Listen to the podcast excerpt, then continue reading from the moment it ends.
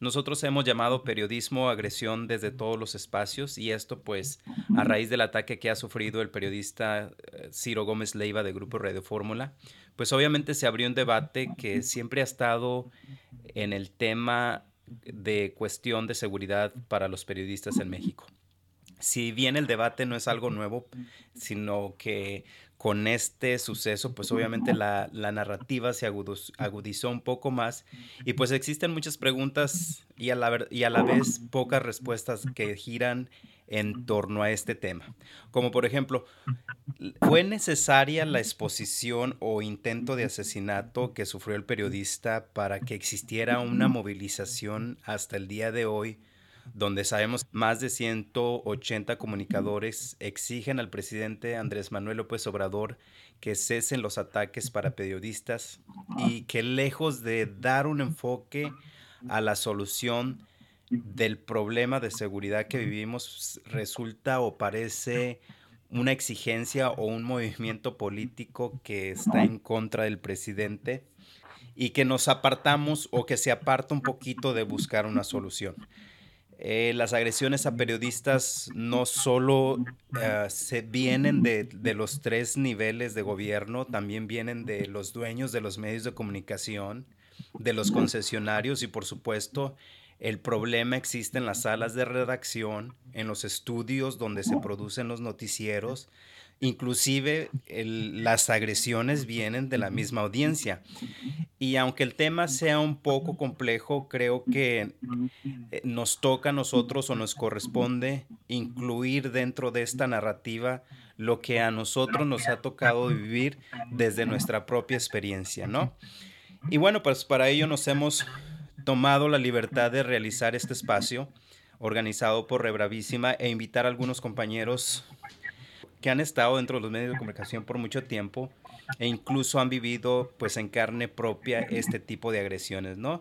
Yo le quiero dar la bienvenida a Franklin Leal, periodista y productor multimedia que ha trabajado para la cadena Univisión y Telemundo. En 2015 fue nominado a los premios Emmy Lone Star, que es el máximo galardón del periodismo dentro de la televisión en Estados Unidos. También me acompaña Cintia Castillejos, becaria del, International Center for Journalists a través del Border Centers for Journalists and Bloggers. Cintia ha trabajado como editora, reportera, fotógrafa desde hace 20 años y pues ha colaborado en distintos medios de comunicación de radio, televisión, prensa, tanto en Tamaulipas como en Campeche.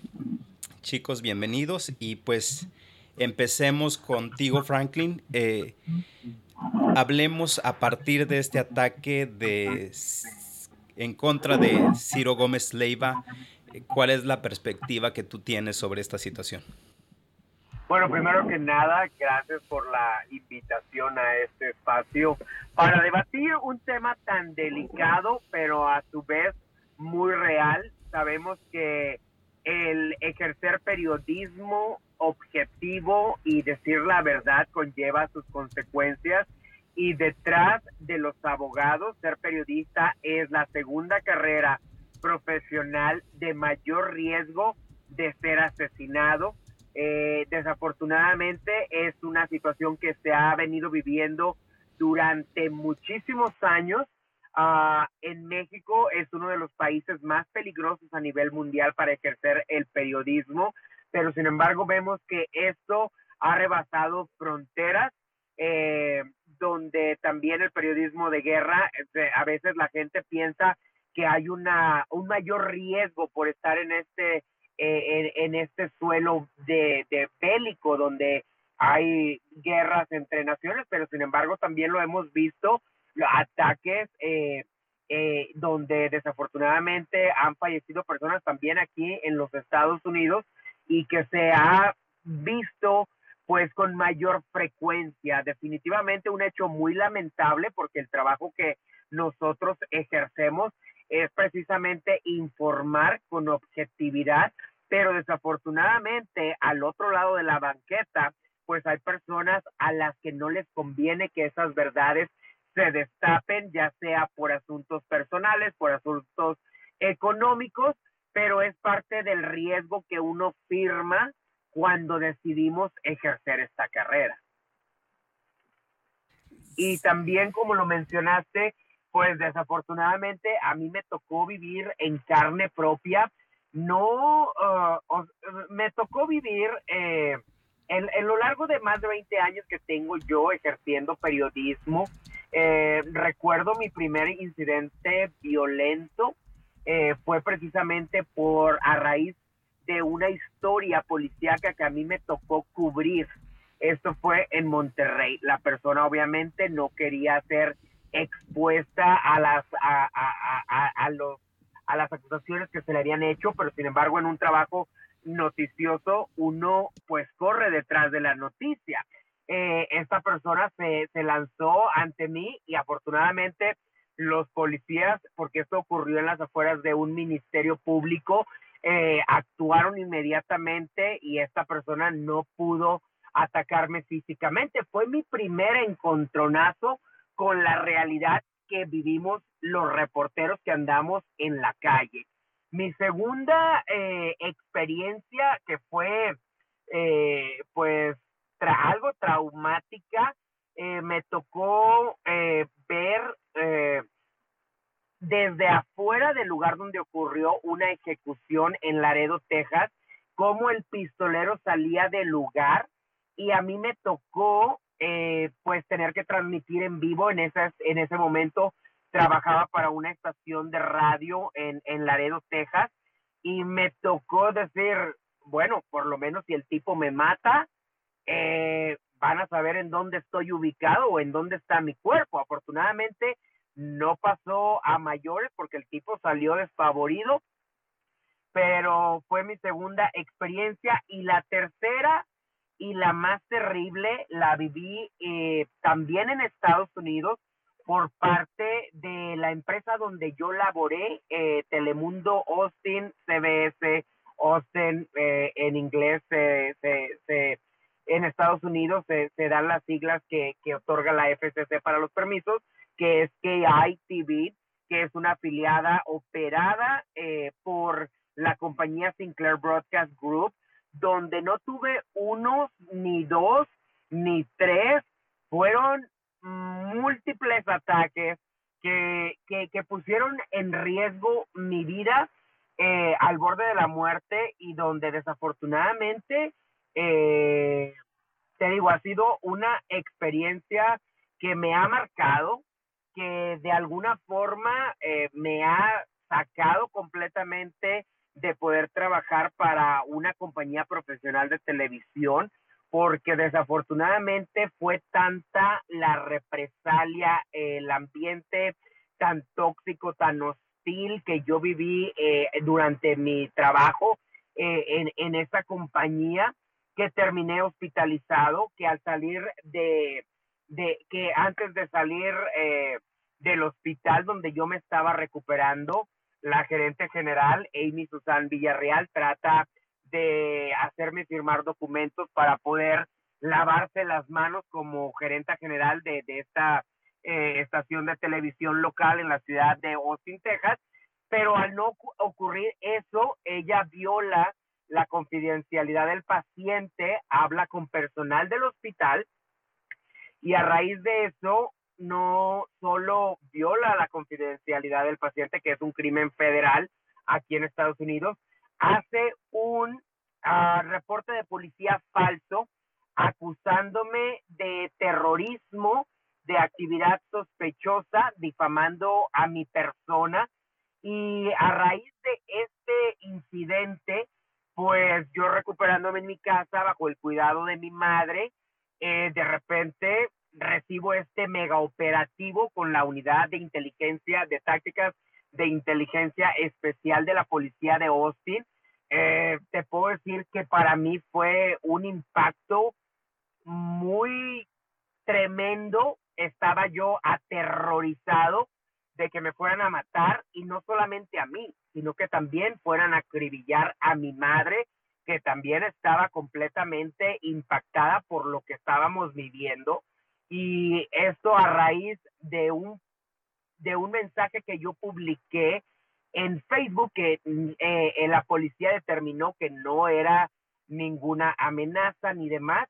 Y esto fue desencadenando una serie de acciones por parte del el personal de esta compañía, Sinclair Broadcast Group, en contra de mi persona como parte de tácticas de intimidación que para mí realmente que lo viví en carne propia, jamás me imaginé que me tocara vivir una experiencia tan traumática y que pusiera en riesgo mi vida y la de mi madre de, tal forma que de, de, nueva cuenta, a raíz de esas acciones, yo terminé hospitalizado. Mi madre tuvo que manejarme a, a, una sala de emergencia debido al impacto y a la sensibilidad con la cual yo estaba a raíz de los ataques que yo había sufrido ya internamente en el canal. A, a, raíz de eso empiezo a defenderme, a tomar la acción legal, que es un proceso muy lento. Eh, meto una queja con el Departamento de Igualdad de Empleo en la misma ciudad de Austin. ¿Cuál es eh, el contraataque por parte de la empresa? Pues terminar mi contrato eh, injustamente, cortar mi seguro médico, para que de, esto fue de la noche a la mañana, para que yo no tuviera acceso a mi recuperación, lo cual eh, para mí es una clara acción atentando contra mi integridad física, que en ese momento yo estaba eh, recuperándome. Y no solo eso, fue tanto el acoso que yo sufrí por parte de la compañía, eh, que también al ir a dejar unos documentos, pues pusieron en riesgo te repito, no una, no dos, no tres, sino cuatro veces de las que yo recuerdo claramente mi vida en peligro de ser asesinado, ya que a mí se me difamó, jamás he tenido un arma de fuego o algún arma en particular, porque no soy una persona violenta y no considero tener pues ese tipo de eh, enemigos como para yo tener eh, esa cautela de, de, portar armas que aquí en Estados Unidos pues eh, es permitido.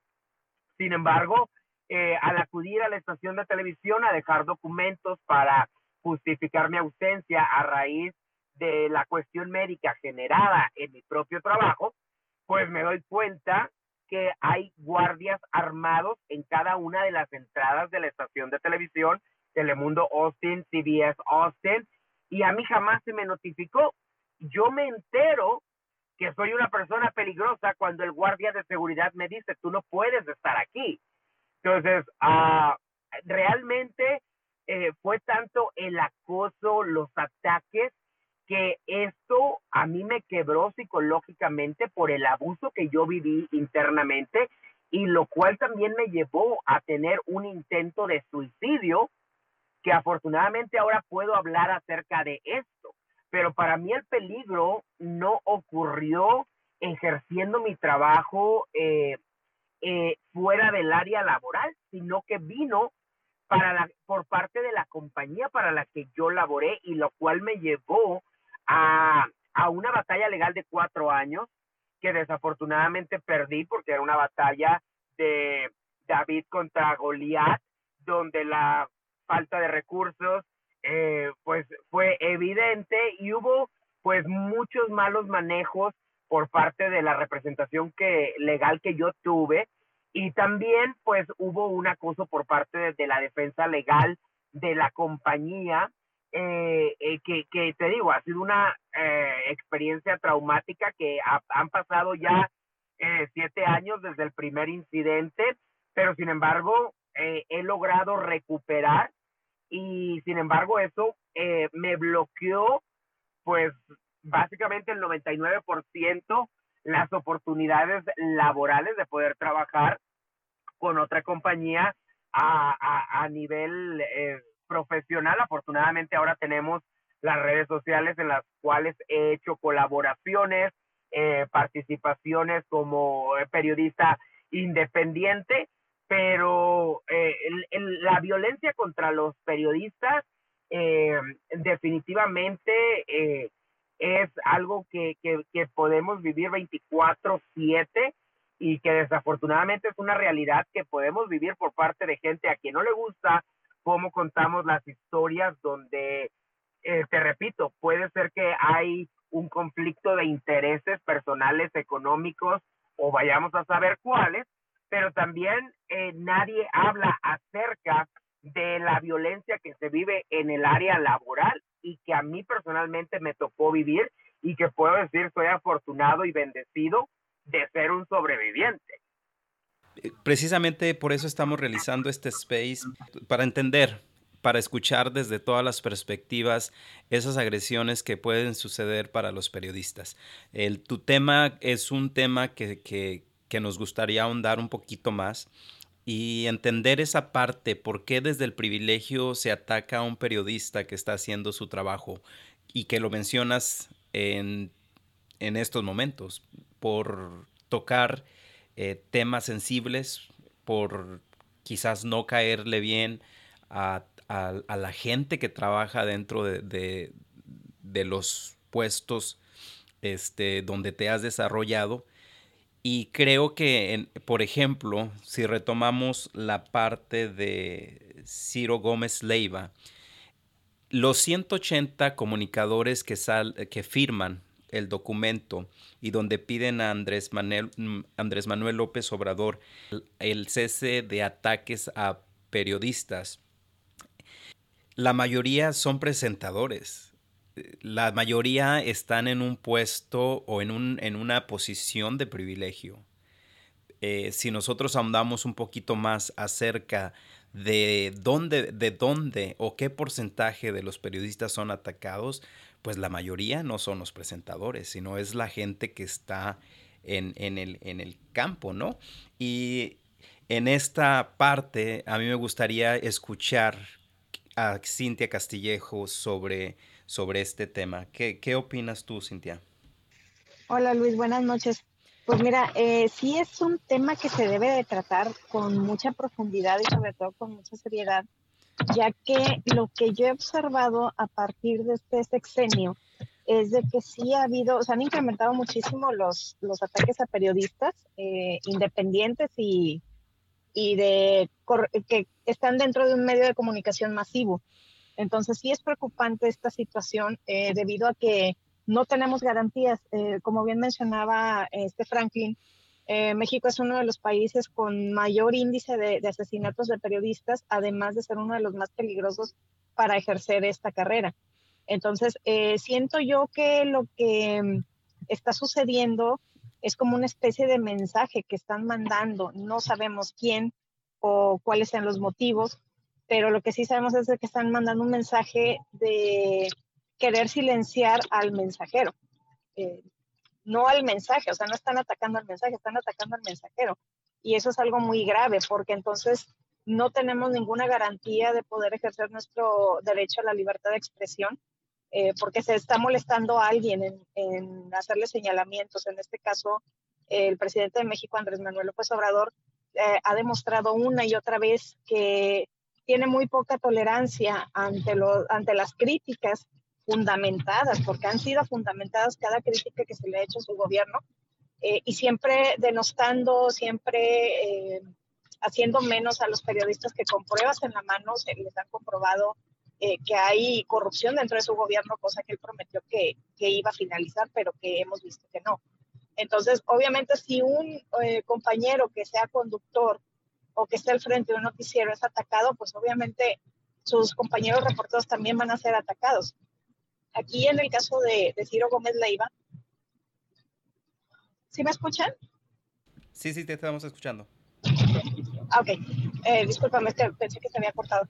En el caso de, Ciro Gómez Leiva, tuvo la ventaja y tuvo este, afortunadamente esa ventaja de tener vidrios blindados en, la camioneta que le, que le otorgó Grupo Imagen pero un colega que gana el salario mínimo, este, que muchas veces no tiene prestaciones porque la empresa no se las otorga, eh, que está en su propio vehículo con sus propios medios, pues ¿qué se puede esperar? Esto es lamentable. Esto es lamentable porque también retomando un poquito de lo que tocó, el, punto que tocó Franklin, eh, muchas veces, y me ha tocado enterarme de compañeros que han sido agredidos porque han publicado eh, material que los dueños les han ordenado que se publique y al final de cuentas eh, volvemos a lo mismo, se van contra el mensajero, no contra el mensaje.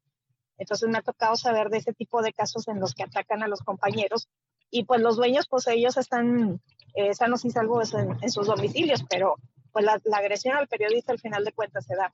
Entonces esto también es lamentable porque por una orden de un directivo eh, se pone en peligro la vida de, del propio periodista. Entonces son muchas cosas las que pasan aquí en México y que desgraciadamente a veces la autocensura no es suficiente.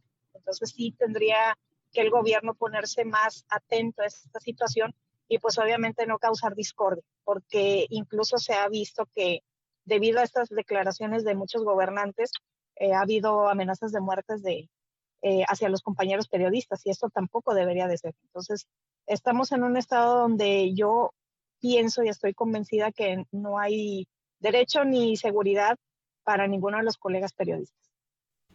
Muy bien, Cintia. Eh, quiero dar la bienvenida a Wendolin, quien ha trabajado dentro de los medios de comunicación y tiene una carrera con bastante experiencia de productora, presentadora, reportera, este, y ha trabajado en las principales cadenas de televisión como Univisión y, y Telemundo. Y a mí me gustaría preguntarle eh, a Wendolin, en su experiencia propia, ¿de dónde cree que viene la violencia o o, bien las, las agresiones que, se viven, que viven los periodistas dentro de, la carrera. Adelante, Wendelin. Gracias, Luis. Ah, fíjate que el tema que estamos tratando ahorita ah, aquí entre periodistas es muy, muy interesante porque esto va mucho más allá de las agresiones, la violencia. Ah, la violencia, la censura viene en diferentes formas, es lo que yo he estado viendo a través de los años. Por ejemplo, Franklin contó su historia. Es una forma de censurar y muchos periodistas se han ido independizando por diferentes situaciones que han tenido que vivir o lidiar en los lugares de trabajo y se independizan. A la hora de estar independientes están desprotegidos, creemos, ¿verdad? Aquí, como lo comentaba Cintia, en el caso de este presentador periodista, él tiene la fortuna de tener el respaldo de una compañía. Ah, estaba ah, ya por varios años siendo transportado en este vehículo blindado. Quiere decir que ya tenían como alguna noción de que algo estaba sucediendo. Eso nos da a entender. Entonces, tiene la protección. Y lo que decía Cintia es muy, muy cierto, que hay otros colegas que no tienen ese privilegio y están tratando de buscar la verdad. Ahora bien, esto de la violencia en contra de los periodistas, esto no es nada nuevo, esto ya viene desde hace muchos años, también como lo mencionaba Cintia, de que ah, ahorita pues está, ah, fue alguien que es conocido, que está en cámara, que es presentador, pero estas agresiones vienen desde hace mucho tiempo, desde eh, periodistas que son ah, periodistas que están en el campo, que tal vez no son muy conocidos, pero esto viene ya desde hace muchísimos años, hace ya bastantes años que yo trabajé en la frontera como periodista, este, donde había una época muy violenta este, en la frontera, que el simple hecho de reportar cierto tipo de información te ponía en peligro y era información normal, era nada más de información normal que sucedía en la frontera de, de que hubo un hecho violento o de que algo había sucedido, eso te ponía ya en riesgo en la frontera. Esto no es nuevo. Ah, para las personas que hemos trabajado en la frontera, no es nuevo para nosotros. Este, que ahora le estén dando atención, eso sí es nuevo. Recordaremos a, Franklin, a Luis, trabajamos en la frontera. Recuerden el caso del periódico El Mañana, lo que les hicieron a ellos. Recuerden de la reportera Lupita, a lo que sucedió en aquella época. Esto no es nuevo. Lo que pasa es que desafortunadamente nos tenemos mala memoria y nos olvidamos de lo que sucede. Esto es simplemente un hecho ah, de represión en contra de, la libertad de expresión, pero esto va más allá. Hay muchas formas, hay muchas formas de reprimir ah, la, libertad de expresión. Claro que esto es pues, lo, más, lo más grave que es atentar contra la vida de un periodista, y lo que la comunidad debe entender, el público, es que no se está, se está atentando contra lo que es la libertad de expresión, el poder este, informar. Ahora, yo me pregunto, uh, ¿qué es lo que eh, están tratando de enviar un mensaje con lo que sucedió con este periodista? O sea, ¿qué es lo que hay más allá de lo que sucedió? una de las cosas que yo me preguntaba, porque tienes ah, mucha razón, Wendolin, al, al decir que, que el problema ya existía, que la agresión a periodistas siempre es, es algo que, eh, un tema que ha estado presente por mucho tiempo, ¿no? Y, y, y hasta cierto punto se le está dando un auge que, no se le ha dado a un periodista independiente, quizás de algún pueblo en Veracruz o quizás de alguna ciudad en, en alguna otra parte, ¿no? Yo recuerdo cuando Franklin estaba en su situación eh, legal y me acuerdo que me, mencionó en alguna ocasión que le había, que, que, se había, había reunido con, con este Jorge Ramos y que le explicó sobre su situación, porque realmente Franklin estuvo en una situación muy fuerte. Y, y, bueno, yo no quiero andar en esto, pero sí me gustaría que Franklin hablara sobre esa situación cuando, de hecho, anduvimos en Miami en 2016, porque andábamos por allá, y fue a visitar a sus compañeros allí en Univision. Tuvo la oportunidad de, de platicar en un momento con Jorge Ramos y, lo que le dijo, pues obviamente a mí me sorprendió porque no es lo que tú esperas de un presentador o una figura pública que supuestamente tiene que apoyar la libertad de expresión, Franklin. Antes de que Franklin ah, entre de lleno para que responda, sí me gustaría comentar algo. Sí. Por ejemplo, el caso, el caso de Franklin es como decir, ok, sabemos que son diferentes extremos, ¿verdad? Estamos hablando de diferentes extremos. Se trata de un atentado contra un periodista, atentar con, contra el periodista, con este periodista y es muy evidente, ¿verdad? Es algo, hay videos, vemos la camioneta, es algo que se puede ver, que está ahí, que, que dices, ok, no hay forma de malinterpretarlo o verle de otra forma. Ahí está el hecho, ¿verdad?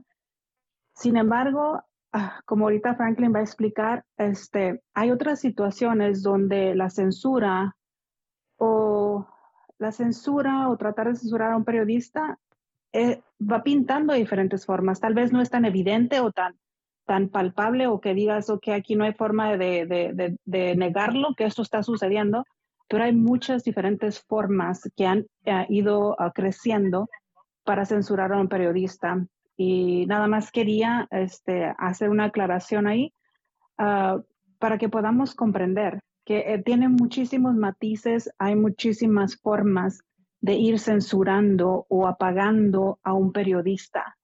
Uh, alguno es como este caso, tan evidente, pero por ejemplo en el caso de Franklin, uh, Franklin, cuéntanos. Definitivamente, Gwendolyn, estoy de acuerdo en la descripción y me parece que es muy perfecta porque la violencia contra nosotros los periodistas se puede presentar de muchas formas. Eh, eh, es evidente eh, el ataque contra la vida del periodista Ciro Gómez Leiva. obviamente vemos esta unión de periodistas mexicanos haciendo un llamado al presidente López Obrador, pero hay, no hay que hacer, este, no hay que ir muy atrás. Recordemos que durante eh, eh, la administración de Donald Trump, como la crítica fue demasiado directa y, y pues para muchos demasiado excesiva, hay que recordar que la violencia y los ataques contra los periodistas también en Estados Unidos se dispararon y eran muy evidentes. ¿Por qué? Porque al señor no le gustaba lo que se decía sobre su forma de presidir al país. La violencia contra nosotros los periodistas efectivamente viene en muchas formas. Puede ser un abuso psicológico, el cual yo viví personalmente y que no lo comprendía en un, en, en, un principio. Pero es como estar en una relación abusiva de un novio eh, o una novia tóxica donde todos los días te están recalcando los errores, donde te están quitando eh, esa seguridad que tú tienes como persona hasta que poco a poco tú te empiezas a cuestionar. Y precisamente ese abuso psicológico eh, fue el que a mí me llevó a, un, a caer en una depresión tan profunda que me dejó en un estrés postraumático como si yo hubiese ido a la guerra, pero no, yo lo único que hacía era ir a trabajar, pero el abuso psicológico que me dio tanto mi director de noticias de Telemundo Austin, Robert Cartwright, el presentador que todavía sigue ahí, Pedro Daniel Morales de Telemundo Austin y meteorólogo, la que en ese momento era la productora ejecutiva, Ana María Lamas Brohart, la, eh, la, la eh, directora, la gerente de recursos humanos, eh, Lisa Hagel, todo de esta compañía Sinclair Broadcast Group, fue un complot. Y estas personas parece que son premiadas por la compañía por hacer el trabajo sucio y sacar, ahora sí que a la muy mala, a las personas que simplemente están pidiendo que se les trate con respeto y que se respeten los derechos humanos de esas personas. Entonces, ese abuso psicológico que yo viví, ese tipo de violencia, fue lo que a mí me llevó a terminar hospitalizado. Ese abuso de violencia psicológico fue lo que a mí me llevó a esa profunda depresión y ese acoso donde yo dije, todos los 20 años que llevo trabajando por construir una carrera profesional de periodista, pues se me fue ahora sí que al suelo de la noche a la mañana y al ver que yo no tenía eh, ingresos económicos, porque repito, me cortaron mi contrato, me cortaron el pago, me negaron mi beneficio de desempleo, me cortan mi seguro médico, eso, ese acoso y esa toxicidad tan hostil que, que, que se ensañaron conmigo, me llevó a ese lugar tan oscuro y tener que reconocer hoy como un sobreviviente que yo llegué al punto de pensar en el suicidio y que cometí un intento del cual ahora puedo afortunadamente hablar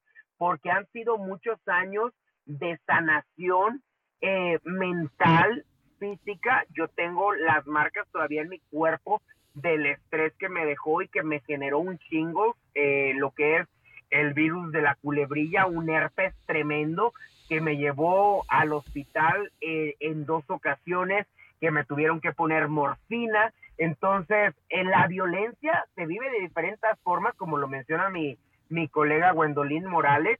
Eh, yo la viví de forma psicológica, la viví de forma económica, porque me quebraron, me cerraron todas las puertas posibles para que yo pudiera generar. Yo tuve que llegar a vender cosas hasta en la pulga, tuve que llegar a dormir en mi carro porque me cerraron todas las puertas.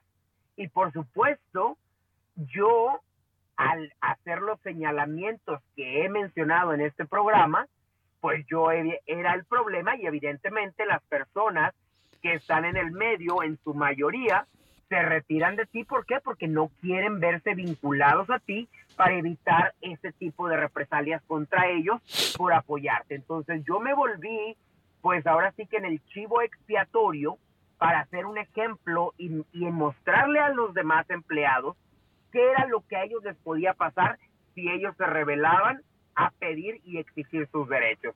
Entonces, viví una violencia física, viví una violencia de abuso psicológico, viví una violencia económica y viví una persecución, porque yo si algo tengo muy claro es que no tengo problemas mentales, es que no soy una persona eh, depresiva y todo eso se me generó en el área laboral. Entonces, estas tácticas que ellos utilizan para intimidar a las personas, desde mi punto de vista y experiencia personal, son tácticas asesinas que ellos no miden las consecuencias y desafortunadamente ha habido casos de personas que han llegado a quitarse la vida. Entonces, cuando esa persona ya no está físicamente con nosotros, ¿qué sucede? La compañía se lava las manos y dicen, oh, él tenía problemas mentales, él era una persona violenta, pero la compañía no cuenta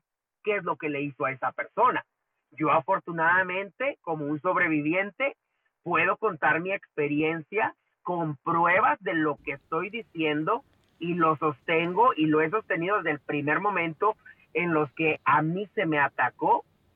Y, y sin embargo sigo en espera de que la justicia pues llegue a mi caso porque desafortunadamente, repito, las personas que cometen el trabajo sucio para poder mantener y conservar un trabajo dentro de esta compañía, Sinclair Broadcast Group, pues ellos no miden las consecuencias y al contrario de ser reprendidos, pues reciben promociones, reciben ascensos, reciben aumentos salariales y la persona que en este caso es la víctima, que fue mi caso, pues terminas desempleado, terminas con una serie eh, de, situaciones que vienes arrastrando y que no solamente estás luchando con recuperar tu, tu, tu, tranquilidad mental, tu paz mental, estás tratando de sobrevivir económicamente y estás también tratando de recuperarte físicamente de esas huellas tan terribles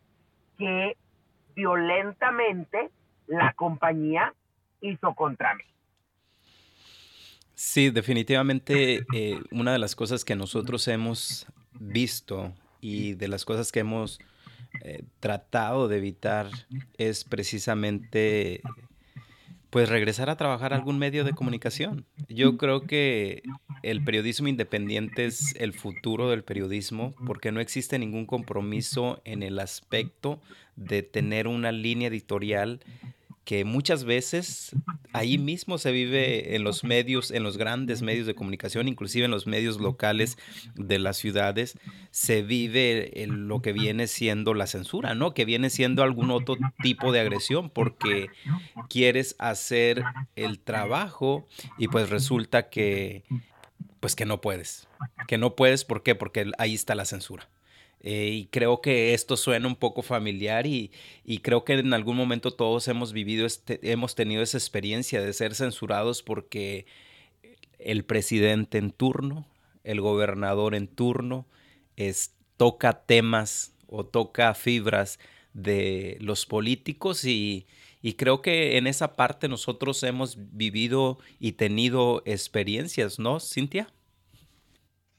Sí, claro que sí. Este, a mí personalmente no me ha tocado eh, de funcionarios tal cual.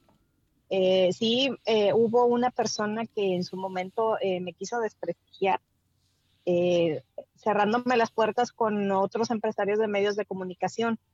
Sin embargo, me han, siempre me han clasificado como una persona problemática, pero no es así. El detalle está en que yo les digo las cosas que no me parecen y que yo me defiendo. Entonces, obviamente eso no les gusta. Y al no gustarles, pues obviamente te van a, tachar de una persona problemática y demás. En mi caso sí quisieron e intentaron cerrarme las puertas de varias empresas, pero pues eh, mi trabajo habló y, contó mucho más que ese desprestigio que intentaron hacer. Entonces, eh, hasta la fecha, esa persona yo sé que sigue hablando mal de mí, eh, desgraciadamente no he tenido pruebas como tal porque me lo han dicho eh, de manera anónima, por así decirlo, pero lo que sí te puedo decir es que una de esas personas eh, me defendió a mí de, de, este hombre que habló mal de mí. Entonces, le agradezco, esta persona ya desafortunadamente ya no se encuentra con nosotros, pero yo le agradezco porque me dio esa oportunidad de demostrar que lo que decían de mí, pues obviamente eran mentiras. Entonces, yo también eh, apoyo a Franklin en lo que dice porque también he sido, eh, he, sufrido violencia por parte de los directivos de las empresas eh, en donde yo he elaborado y sí, sí sé lo que se siente, o sea, es lo que se siente que nadie te quiere apoyar porque dice, no, pues es que yo me voy a meter en una bronca y pues primero estoy yo y se entiende, o sea, se entiende perfectamente. Pero, ¿cómo vamos a luchar o los medios de comunicación, cómo pueden dar la cara para decir, este, es que están agrediendo a los compañeros y dentro de sus mismas empresas existe esa agresión. Entonces es algo incongruente que, que hacen los, tanto los dueños de medios de comunicación como otros colegas que no defienden a otros colegas en su momento, eh, ahorita, por ejemplo, retomando el caso de Franklin. Entonces sí hay una incongruencia muy grande, o sea, de que sí nos están atacando este, de manera externa, pero yo los ataco aquí de manera interna y no digas nada porque tú eres el problemático. Entonces sí tendríamos que, revisar esa situación porque me parece lamentable que, se hagan, que, se, que pasen ese tipo de situaciones. Eh, coincido también en esa parte. ahorita el, problema de, las, de la seguridad para periodistas se ha agudizado bastante, eh, quizás porque existe más denuncia, quizás porque hay más apertura dentro de las redes sociales, cosa que no existía antes, pues obviamente la gente empieza a denunciar y, y, a exhibir, ¿no? O sea, ese tipo de, de agresiones por, por parte de, terceras partes, ¿no? La, la, otra que, de los números que a mí me gustaría mencionar y, y, y hablar es, por ejemplo, sobre los sexenios anteriores. Eh, los, los periodistas que han sufrido agresiones durante el, el, sexenio de Felipe Calderón se hablaban de alrededor de 1100, ¿no? se dobletea el número con Enrique Peña Nieto con 2500. Y el caso curioso o, más bien las estadísticas que, que, hay dentro de todas estas agresiones es que el 90% de los periodistas agredidos son personas que han tocado partes sensibles en todas las áreas, ¿no? Dentro de este 90% de periodistas agredidos están los activistas que luchan por el medio ambiente, periodistas que reportan cuestiones del medio ambiente, ¿no? El periodista que está sobre las tocando el tema de la seguridad ciudadana, ¿no? Y está esa parte del periodista que investiga la corrupción. Estos son los periodistas que mayormente son atacados en todos los sexenios. No tengo un número exacto de, cuántos periodistas eh, han sido agredidos durante este periodo de Andrés Manuel López Obrador, pero definitivamente estas estadísticas nos dicen que el periodista independiente, eh, lo quiero mencionar o, o quiero hacer hincapié que ese ese periodista independiente que en este momento nosotros nos encontramos en esa posición porque decidimos no regresar a esa parte conformista de estar en un medio de comunicación, sino que decidimos estar en la parte del, de ser independiente para poder tener la libertad de reportar, de exhibir y de dar a conocer desde casos de corrupción, desde cuestiones del, del, daño que se le produce al medio ambiente, cuando, también cuando se habla de, de seguridad ciudadana.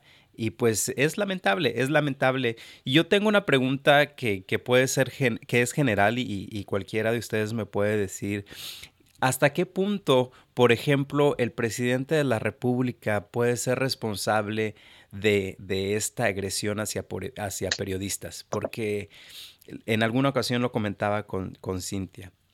Se expone, un, se expone un acto de corrupción o se dan a conocer ese tipo de actos ¿Y qué es lo primero que hace el presidente al día siguiente? Eh, está la réplica y aparte de la réplica, pues obviamente le saca todo el historial al periodismo, ah, digo al periodista, y, y, que es más cuestión de tintes de desacreditar al que al periodista que quizás lo cuestionó por algún hecho. ¿Qué opinan sobre esta situación? ¿Existe responsabilidad por parte del presidente de la República en este tema? Ah, yo quisiera nada más mencionar algo. Ah, por ejemplo, mi principal experiencia en el periodismo es en dentro de Estados Unidos. Ah, yo no he tenido experiencias ah, como las que han mencionado, por ejemplo, como censuras por parte de alcaldes o figuras que están ah, como servidores públicos. Sé que es el tema que estamos hablando hoy es el periodismo, periodistas bajo ataque, pero me gustaría tal vez decir que es el periodismo el que está bajo ataque. Ah, porque al final del día es la libertad de prensa, es el periodismo imparcial, como tú lo mencionabas. Eso es lo que está bajo ataque, pero esto ya tiene mucho tiempo, como te lo menciono. Esto no es nada nuevo, ahora le están dando luz, pero esto viene desde hace muchos años, muchísimos años esto. No es nada nuevo. en relación a lo que mencionabas, la pregunta que tú decías, este, te digo, yo pienso Ah, dices tú es responsabilidad del ah, presidente de esto. Yo creo que, te voy a ser bien honesta, es responsabilidad de todos nosotros, de todos. Esa es mi opinión, es de todos, de todos los que participamos, desde, por ejemplo, Sé que estamos comparando dos casos muy extremos porque ser periodista en México o en otros países latinoamericanos donde hay tanta violencia es muy diferente a ser periodista en Estados Unidos. Ah, es muy diferente. Eh, el riesgo en estos países es un riesgo real, un riesgo que no se puede comparar ser periodista en Estados Unidos que ser un periodista en estos países donde hay tanta violencia. Ah, sin embargo, en relación a tu pregunta, digo que esto es responsabilidad de todos. Por ejemplo, desde el que calla, desde el que no quiere apoyar al periodista que está haciendo ah, su trabajo, que es decir la verdad y ser imparcial. Por ejemplo, como en el caso de Franklin que decía Cintia, desde los periodistas que no quieren alzar la voz para sacar a la luz. Uh, es de todos. No creo que los problemas se resuelven con una sola persona, es todos. Esa sería mi opinión. Cintia. A mí, sí, a mí me gustaría eh, enfatizar esto. Yo siento que sí, el presidente o los gobernantes tienen mucho que ver en esta situación, porque no nada más estamos hablando de México, en Estados Unidos también, eh, con el anterior presidente, también sucedía lo mismo, o sea, atacaban a, una cadena y una cadena decía la verdad cuando todos sabemos que eran verdades a medias. Entonces, sí siento que un gobernante eh, puede hacer mucha división en este aspecto.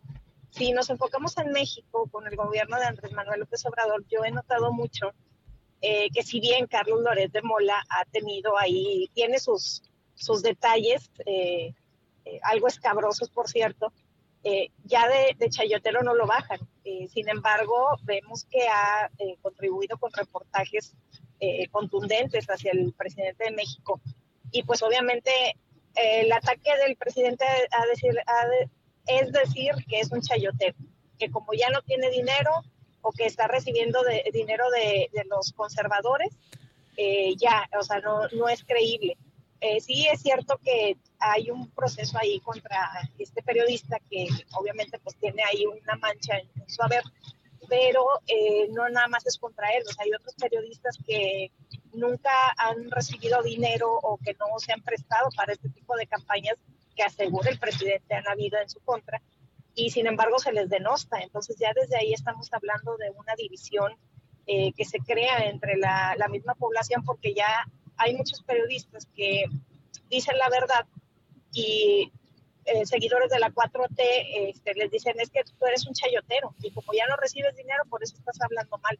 Entonces sí me ha tocado toparme con ese tipo de, casos, sobre todo en redes sociales, donde acusan mucho a los compañeros de ser eh, chayoteros o de recibir dinero, cuando no es así en la mayoría de los casos. En otros casos, pues no me consta, no podría decir lo contrario, pero eh, sí he notado mucho yo esta división eh, ahora no se puede criticar al presidente de México porque eh, estamos eh, inconformes, porque nos llaman que somos mediocres, porque lo que tú gustes y mandes. Entonces, obviamente esto también está mal, porque un gobierno no se le tiene que aplaudir, o sea, también se le tiene que criticar y señalar lo que está haciendo incorrecto. Entonces, obviamente, pues no todas las personas somos de esa naturaleza que nos gusta aplaudir nada más porque sí y siguiendo a los demás. Entonces, tenemos que tener criterio en esto también y, respetar sobre todo a los compañeros de los periodistas, que como te repito, hay colegas que sí han tenido obviamente, eh, muy obviamente, sus, sus manchas en sus expedientes, pero pues por uno no pueden catalogar a todos. Entonces, creo yo que sí, en este sexenio ha habido mucha...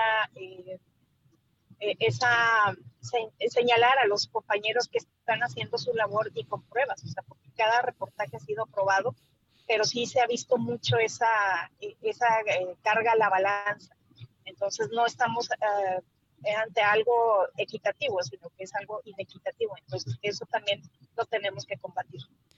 Oye, Franklin, ¿te suena familiar eso durante el periodo de Trump, donde se ponía al tú por tú y, que tenía una lucha que se tornó muy personal con CNN, y, y y desacreditó a periodistas de la cadena? ¿Lo recuerdas? Por supuesto que lo recuerdo y en efecto, eh, el problema de la violencia contra periodistas lo repetimos una y otra vez, no es nada nuevo. En México se crearon comisiones de protección a periodistas que simplemente eran un elefante blanco, era una oficina, pero los ataques continuaban. Recordemos eh, eh, el encierro injusto contra la periodista Lidia Cacho por exhibir una red de pedofilia en México y que estaba coludido un gobernador en México. Eh, creo era Quintana Roo, si no estoy equivocado. Se tardaron más de 10 años para poder hacer justicia a esta periodista que tu, escribió un libro y ella hacía su trabajo y fue encarcelada injustamente. En Estados Unidos estoy muy de acuerdo con Gwendolyn, la violencia no se puede medir al mismo nivel que en Latinoamérica por, eh, por cuestiones de seguridad, pero también hay que recordar que las palabras de un presidente, o sea, tienen peso y sus seguidores las creen. ¿Qué sucedió eh, en el periódico en Baltimore? Eh, Baltimore eh, que un seguidor de Trump fue y balació y mató a varios periodistas aquí en Estados Unidos hace no muchos años, dos, tres años.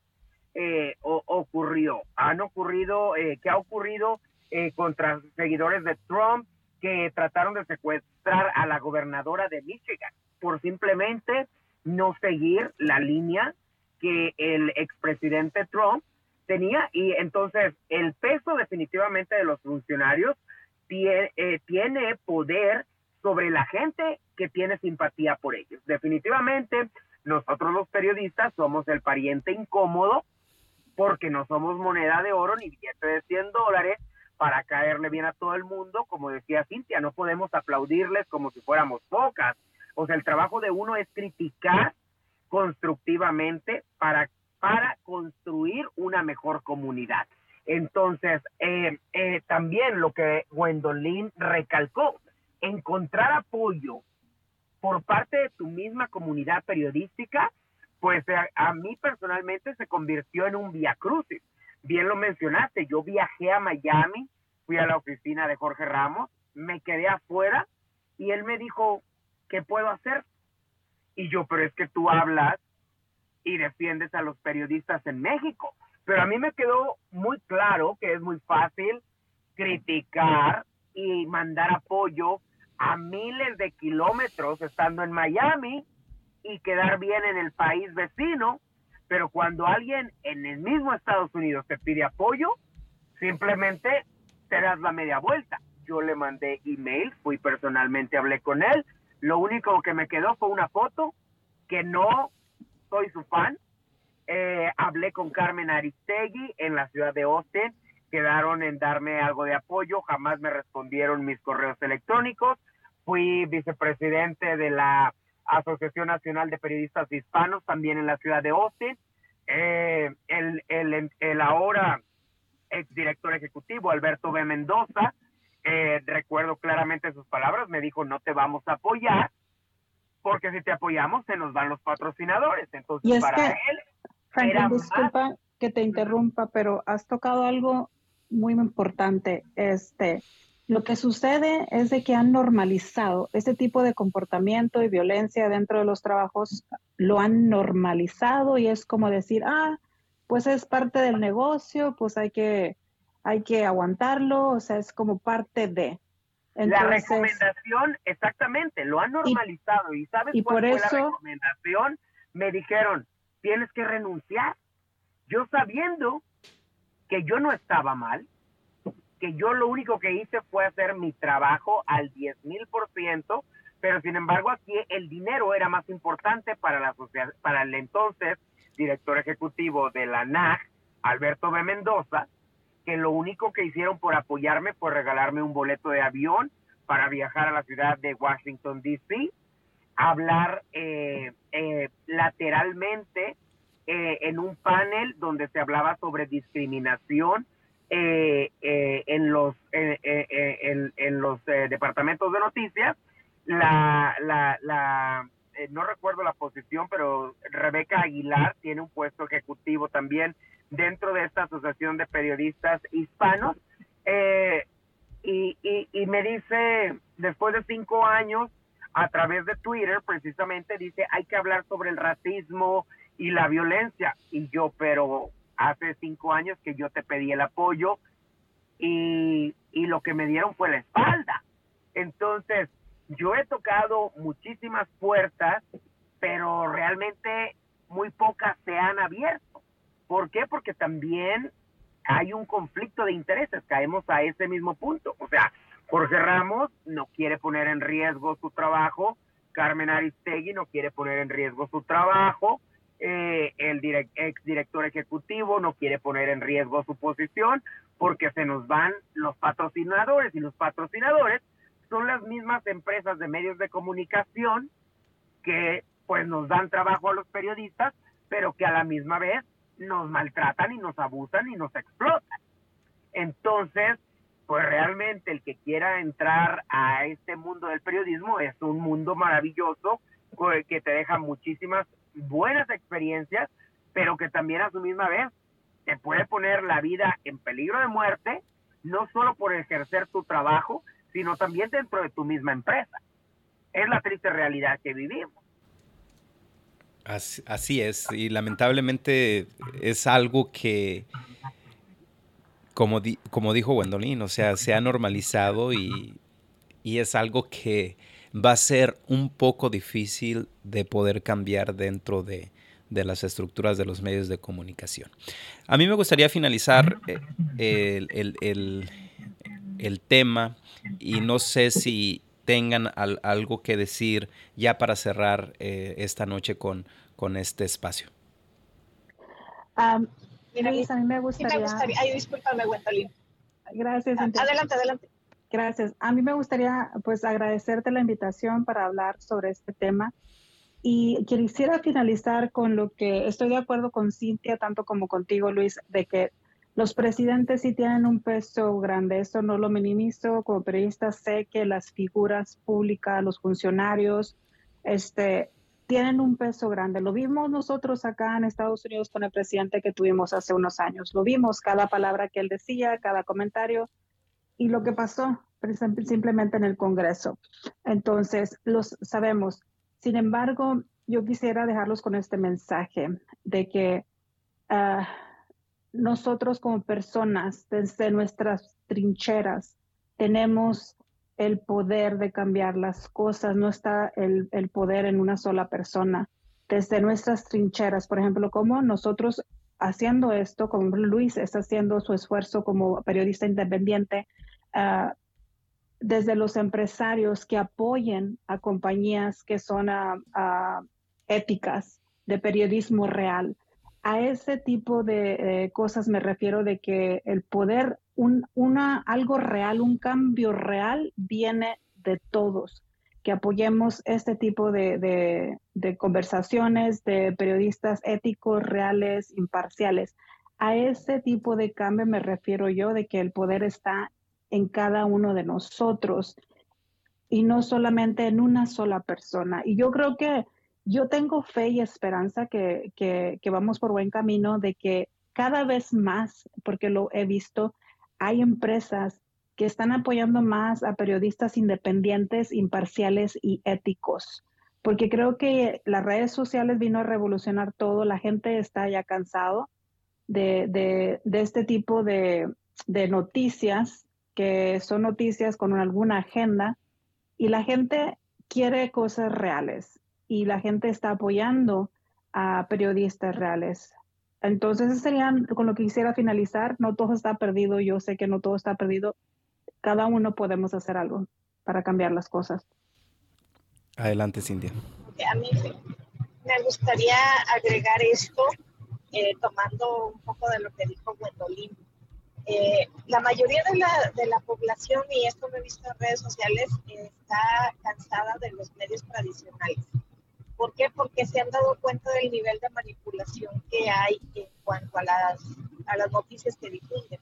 Esto lo vemos a nivel local, tú ya lo has visto.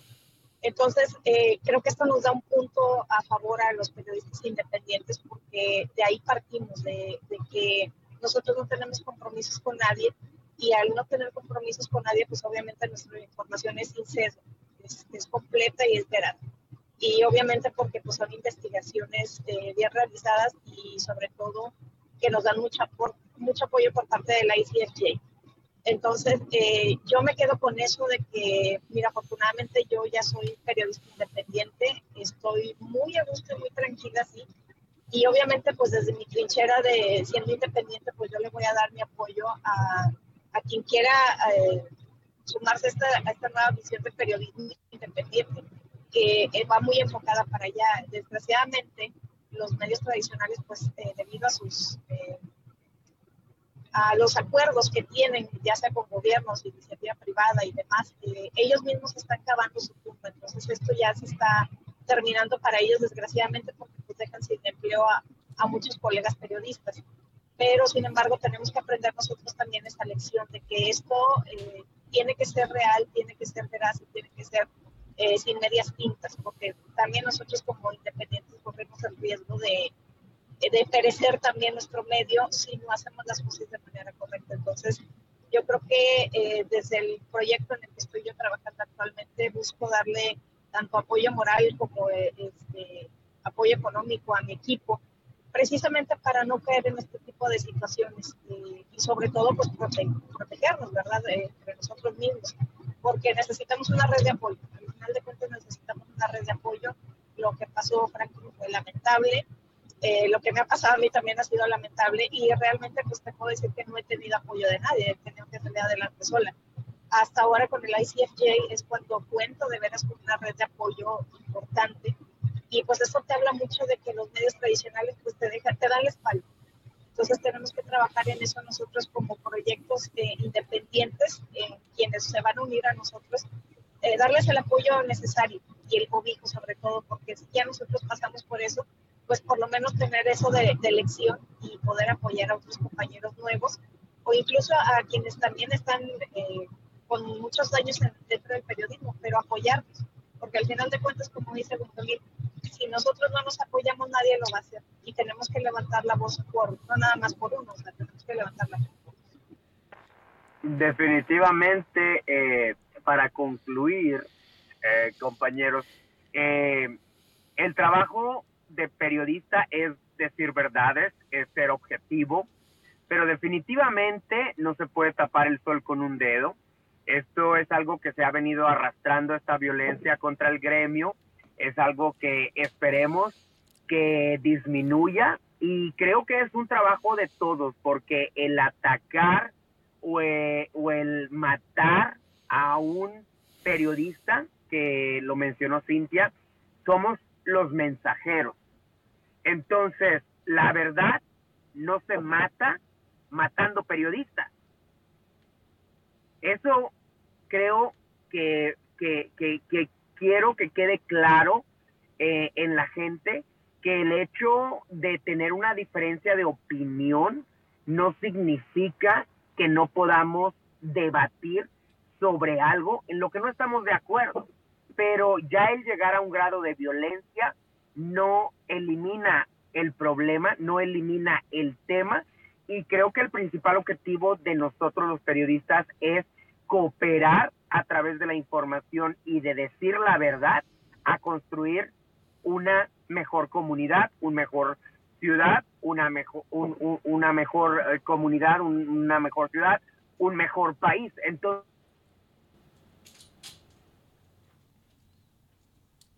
Creo que no escucho a Franklin. ¿Lo escuchan ustedes?